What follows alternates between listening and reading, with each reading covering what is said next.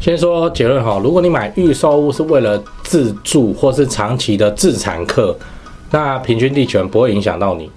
那政府为什么要端出这个政策呢？跟你分享一下我的看法。第一点，平均地权为什么要限制预售屋销售？为了避免投资客去炒红单赚钱哦，这是打房的重灾区哈。第二点，平均地权心智会影响到谁？哦，让投资客不敢买，但是自住的人买了它没有差。第三点，平均地权心智会打到预售屋的建商吗？也对建商影响不大。那第四点，预售屋的价格会掉下来吗？哦，回归正常的价格。如果你想要知道更多的房地产大小事，记得关注加按爱心。我是买房阿元，提供你买房的实用建议，让你不买吃亏，也不买上当。在上一支影片聊了冬暖夏凉的房子怎么买，如果你还没看的话，可以看一下，在这边。好，那我们今天来聊平均地权条例对预售屋的影响。那相关的条例，我们把它打在荧幕上。那你可以看到就蛮复杂的这样，想要知道更细的内容，你可以去内政部看法条。那另外平均地权条例，因为内容比较多，我会拆成三支影片来讲。如果你还没有订阅，记得要先订阅。今天我们来聊一下这个修正条例哈，会不会影响你买预售屋？我整理了四点我的看法。第一点，平均地权为什么要限制预售屋的销售？我先来解释刚才那个法条在干嘛吼。简单的说，就是说你买了预售屋之后不能跑单，你顶多可以卖给你哥、你妹这样。那为什么会有这条？我自己是没做预售屋啦，但是我知道这个都玩得很疯。以前是这样子玩，我看到个建案五下定哦，那人家说的红单，我那个时候红单一张五万块而已哦，连定都比他还高，五万块而已。然后现在赚钱的就来了，例如现在是二零二三年，建商在高雄一平开三十四万，这个预售屋假设要盖三年。所以假设盖到这个二零二五年的时候，剩下一年他就要交屋了。那这个房价中间过程也会拉嘛？假设从三十四万拉到三十八万，然后一平涨四万，我手上有三户红单，我就可以直接拿来卖。那你想哦，我的成本是一平三十四万，那你要跟我买，我就卖你一平三十六万，你就会买。为什么？因为一间赚两万啊。那这间房子是四十平，那一户我。我就赚八十万哦，哦，那三户哦，你看我就多两百多万，什么也没做，我只把红红单拿来这样放着而已，而花的钱又极小，所以说如果你也确定建商他就是会拉抬价格，那你买预售基本上在以前的年代是稳赚不赔的。那那个时候是怎么买？一次包十户二十户，你看一户五万块定金，不五万块的红单，十户也才五十万的现金而已。那投资客就给他把它包下去，再分批把它慢慢卖掉，这个真的就是要躺着赚，这比做诈骗还要香。那第二点，平均地权新制会影响到谁？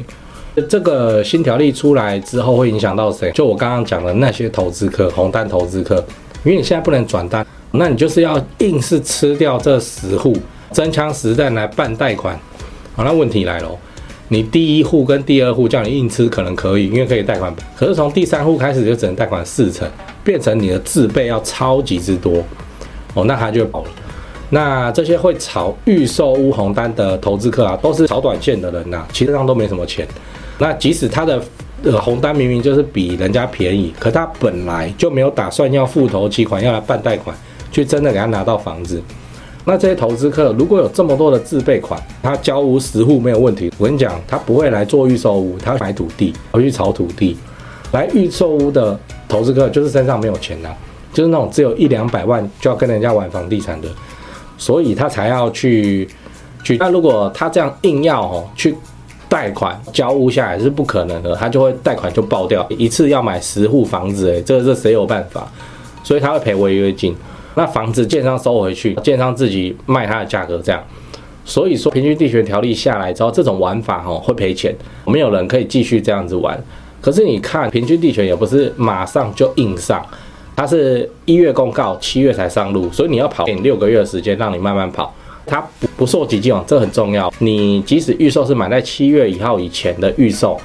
哦，你还是可以转，这就会变得很香。那房子到现在都还没盖好，可是它的红蛋还是可以拍到包去，这就很香。所以预售屋对于买方的影响是怎样？如果你是专买预售屋的投资客，那平均地权心智会直接把你原本最赚钱的操作方式就砍掉。不过受伤害的人应该不多，因为过去半年哈，该跑都跑的差不多了。那第三点，平均地权心智会打到预售屋建商。那预售对建商会有什么影响？这样这个就蛮有趣的。一般我们会想说，有这些投资客预售会卖很快，那建商会很爽才对。其实不是这样，建商哦是很讨厌投资客的，因为这些人啊都不是未来的住户，他们就比较像那种内部公测的玩家，把那个新手礼包哈，那特殊礼包领一领之后，试完爽完，再把账号转手卖给别人。那我们要想一下，建商他开红单的目的是什么？建商他开红单的目的是要测风向。你看哦，假设一个案子一开出来三十四万，结果红单就卖完了，那就表示什么？市场就很看好这个案子，他就敢这样继续盖，不然一下盖要三年，每个月六百多万、八百多万这样子往里面丢，中间都没有收入，这个换作是你，你也会怕，所以一定是要确定到稳赚，他才会继续投入嘛。那如果红单卖不好，那就表示什么？市场是不看好你这个案子的，所以你要怎么样？立刻不卖，去做变更。像我们高雄美术馆之前有推出那种一户就十几平、一百多平的案子，结果这个红单真的是卖不好，因为总价太高，过中南部的豪宅线，卖不好的情况下，他直接喊停，去变更成单房这样，好让总价低下来。哎，你这个就是红单的作用，算是建商的保险啊。那你看哦，现在的房市明明就很不错，建筑的成本都在上升，那打房的政策又把新房子的供应量给它打到几乎真空。所以建商现在哦也不需要用红单来跟你测试市场哦，他会直接卖成屋哦，还少了红单投资客在那边扯他价格的后腿。所以建商现在想法大概就长这样，我就我知道这一区会涨，但我现在卖预售大概也只能卖三十四万，可是等盖好三年后，我预期我可以直接卖四十万的成屋。那我现在开预售，这些投资客来买，等我要交屋的时候。我要卖四十，他在那边卖三六，不找我麻烦。那所以我就干脆不要卖预售，直接卖成屋就好。反正新房子这么少，这么珍贵，而且那个刚结婚的年轻男女，他们就有一种一定要住新房子的，我也不知道的病嘛，就这样。所以建商基本上是没有在怕的。那你说平均地权会影响到建商吗？老实说，反而对建商来讲是把市场清扫干净这样。第四点，预售的价格会掉下来吗？好，我们也可以来猜测一下，它会不会去影响到未来预售屋的价格？我的想法是这样哦，你参考看看就好。如果你打算自住哦，然后要买预售，平均地权对你来讲其实是一个好消息，因为它就避免了那些投资客去哄抬房价，让你要花更多的钱买同样的房子。所以预售屋的房价会回归到正常面哦，不会是那种以前造假的热度哦，突然给你暴涨，让你上不了车这样。那当然也有可能造成一个不确定性，以前。大量涌入红单，这也会让建商比较有信心。那现在的需求面如果不够强劲的话，建商也会更谨慎去考虑新案的供给，它会盖得更慢，它不能够一次今年之内手上同时在卖两个，现在自己打自己这样。哦，那你看新案的这个供给又被压缩，所以我会这样讲，平均地权是让整个预售屋回归理性。那你也要更主动的去观察市场这样。老实说，如果你是买来自住哦，或是投资长期资产，那你是不用担心这个政策对你的影响。反正你到时候这间房子你是真的要买下来，办好贷款，然后自己入住交屋的这样。那讲完了，所以我们再回顾一下：第一点，平均地权哦，限制预售屋的销售是为了避免投资客哄抬房价去炒房。第二点，平均地权限制了预售屋的销售，但它不会影响到自住。那第三点，平均地权限制了预售屋的销售，对建商的影响其实蛮小的，甚至会让新建案的供给量变低。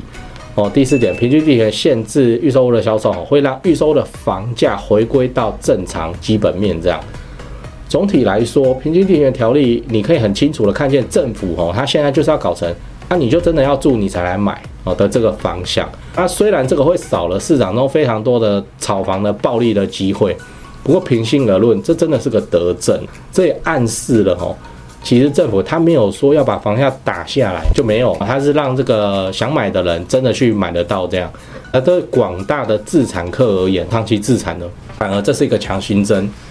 所以以上这个就是我的看法。那如果你有什么用东西要讨论，也欢迎底下留言。想知道房市更多的大小事情，就订阅、按赞、加分享给朋友看。